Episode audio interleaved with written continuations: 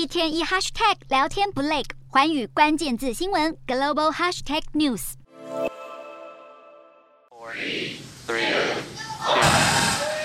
地面扬起巨大白烟。美国太空探索科技公司 SpaceX 可重复使用的猎鹰九号火箭，在美东时间五号中午，从佛州的甘乃迪太空中心霸气升空。猎鹰九号搭载的飞龙号太空船，这次要将四名太空人送上国际太空站，当中包括第五度上太空的日本太空人若田光一，以及一名俄罗斯女太空人。这次任务的成员还有两名美国太空人。在乌俄战争爆发后，美俄太空人也罕见同框，确保国际太空站正常运运作，已经成为美俄之间还能合作的极少数领域之一。而在历经三十个小时的飞行后，四人将会抵达国际太空站，展开一百五十天的科学任务。这一次太空船上的女性指挥官曼恩也创下新纪录，因为这是首度有美国原住民女性被送上太空。在美国国家航空暨太空总署 NASA 开始强化与马斯克公司 SpaceX 的合作后，这也是 SpaceX 自从2020年以来第六次为 NASA 将太空人送往国际太空站。而更令外界感到欣慰的是，